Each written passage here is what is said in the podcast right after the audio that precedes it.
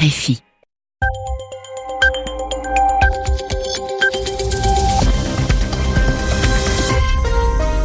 22h à Paris à l'écoute des RFI, 20h en temps universel.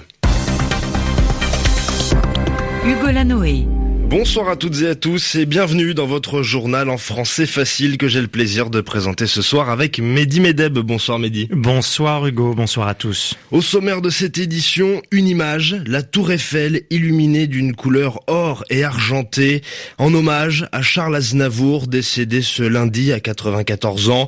Ses plus grands tubes sont actuellement diffusés au cœur de Paris. Retour sur la carrière de cet artiste dans un instant. Nous irons ensuite en Indonésie, près de 200 1000 personnes sont en situation d'urgence humanitaire euh, trois jours après le séisme et le tsunami euh, qui ont ravagé la côte ouest des célèbres. Les volontaires ont commencé à enterrer les centaines de corps dans une vaste fosse commune. Nous parlerons ensuite de l'avenir incertain du bateau humanitaire Aquarius avant de faire le point sur la semaine des prix Nobel.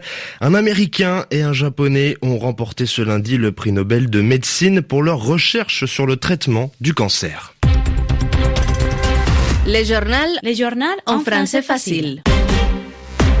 Un monument de la chanson française s'en est allé Charles Aznavour est mort ce lundi à 94 ans. Chanteur, comédien, homme engagé, Charles Aznavour revenait d'une tournée au Japon. Il devait se produire à la fin du mois à Bruxelles, puis en novembre en région parisienne.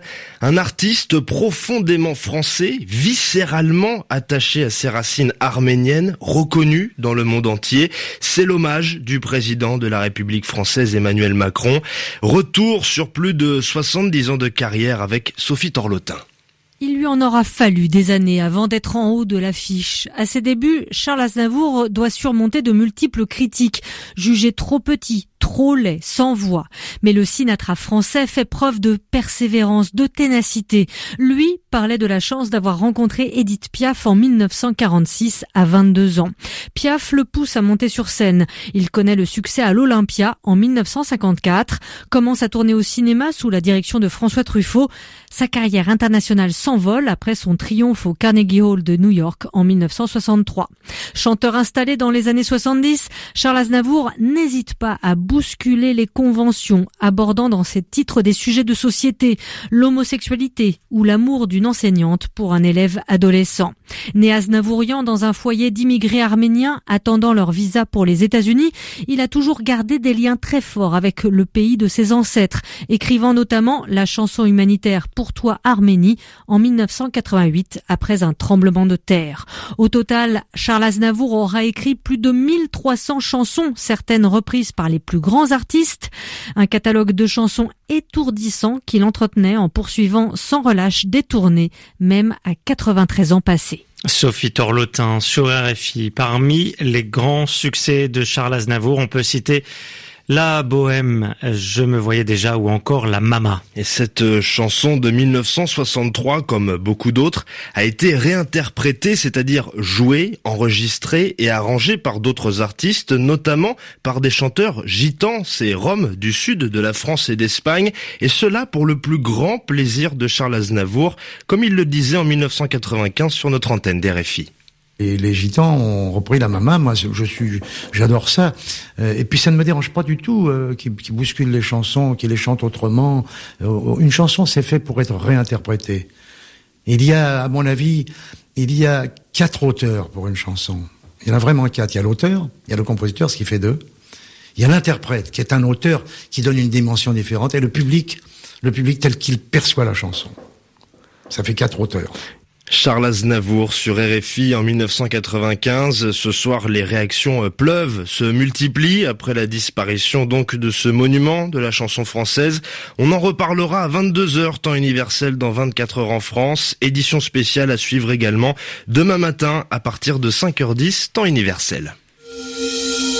Le journal en français facile Il est 3h05 à Jakarta, l'Indonésie, où le bilan du séisme et du tsunami ne cesse de s'alourdir. Et trois jours après la catastrophe qui a ravagé la côte ouest des Célèbes, les derniers chiffres font état d'au moins 844 morts, mais les autorités s'attendent à voir ce bilan augmenter.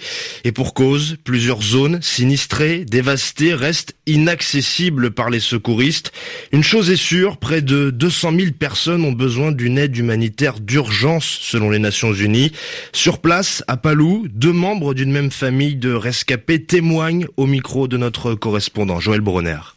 C'est une histoire sombre et pleine d'espoir, comme seuls les drames savent en produire. Celle de Zilza Linza, fillette née à 11h du matin dans un hôpital de Palou, 6 heures avant l'arrivée du séisme et du tsunami.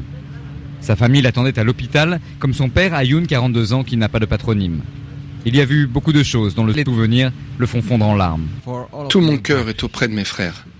Du fond de mon cœur, ça me rend tellement triste d'avoir vu de mes propres yeux les maisons s'écrouler, mes frères mourir à cause du tremblement de terre. et mes frères mourir aussi à cause du tsunami. Le tsunami, Priyanka, 16 ans, l'a vu de près avec sa mère qui venait de donner la vie. Les gens se sont mis à crier de l'eau, de l'eau, c'est un tsunami. J'ai dit à ma mère, cours, maman, cours. On a couru, on a failli être entraîné par les flots. J'ai eu si peur. Tilzalinza signifie séisme dans un mot inspiré de l'arabe. La mort est passée par Palou, mais elle n'a pas trouvé Zilzalinza, qui porte pourtant désormais son nom. Joël Brunner, Palou RFI. Après l'attentat du groupe État islamique euh, survenu à Avaz en Iran il y a de ça dix jours, la République islamique affirme s'être vengée en Syrie. Téhéran a mené une attaque de missiles et de drones sur des positions djihadistes dans la région de Boukamal, à l'est de la Syrie, près de la frontière irakienne. Il s'agit là, je cite, de la première étape de la vengeance iranienne, c'est ce qu'a déclaré le chef des forces armées en Iran. Le bateau humanitaire Aquarius est en route vers Marseille, dans le sud de la France, après avoir transféré ses passagers, 58 migrants, sur un bateau de la marine maltaise. Le groupe formé de Libyens, de Syriens, de Palestiniens, de Somaliens et de Pakistanais a été secouru, je vous le rappelle, il y a un peu plus d'une semaine au large de la Libye. Parmi eux se trouvent sept familles et trois enfants de moins de 5 ans. La France, l'Espagne, le Portugal et l'Allemagne se sont engagés à les accueillir. Problème, l'avenir de l'Aquarius est incertain. Le Panama lui a retiré son pavillon, c'est-à-dire le drapeau qui indique l'origine du navire. Une situation qui inquiète Nicolas Romagnouk, le coordinateur recherche et sauvetage sur l'Aquarius. L'Aquarius est le seul bateau de recherche et de sauvetage qui opérait dans les eaux internationales au nord de la Libye, mais il n'est plus là. S'il y a de nouveaux départs de Libye avec des gens qui fuient, il n'y aura plus personne pour mener des opérations de sauvetage au sens légal du terme. Le résultat des manœuvres politiques qui ont lieu au sein de l'Union européenne, c'est qu'elle ne laisse plus que deux options aux gens qui fuient la Libye. La première, vous prenez un bateau qui sera intercepté par les gardes-côtes libyens et vous êtes ramené dans ce qu'on appelle l'enfer libyen. La deuxième option est très simple. Vous n'êtes pas intercepté par les gardes-côtes libyens et comme il n'y a pas de navire de sauvetage dans la zone, eh bien vous vous noyez. Ce sont les deux options qui vous restent à cause de la politique qui est menée en Europe. Uh, Propos recueillis par Claire Roche de la rédaction anglaise d'RFI. La semaine des prix Nobel s'est ouverte ce lundi avec le prix de médecine et de physiologie. Il a été attribué à l'américain James Allison et au japonais Tasuku Honjo, tous les deux récompensés pour leurs travaux sur le traitement du cancer, Valérie Cohen. Ce Nobel, c'est le couronnement de l'immunothérapie, une stratégie novatrice de lutte contre le cancer. Ces traitements ciblent les cellules immunitaires, les stimulent pour qu'elles accomplissent leur mission, défendre l'organisme et combattre les éléments menaçants, en l'espèce les cellules cancéreuses. Les deux lauréats, James Allison, professeur au Centre du cancer de l'Université du Texas, et Tazuko Honjo, professeur à l'Université de Kyoto, ont mené chacun de leur côté des recherches innovantes dans ce domaine. Ils se sont intéressés aux verrous qui bloquent les défenses immunitaires et les empêchent ainsi de jouer leur rôle. Des médicaments sont nés de ces recherches il y a quelques années, en particulier contre des cancers virulents de la peau et du poumon notamment.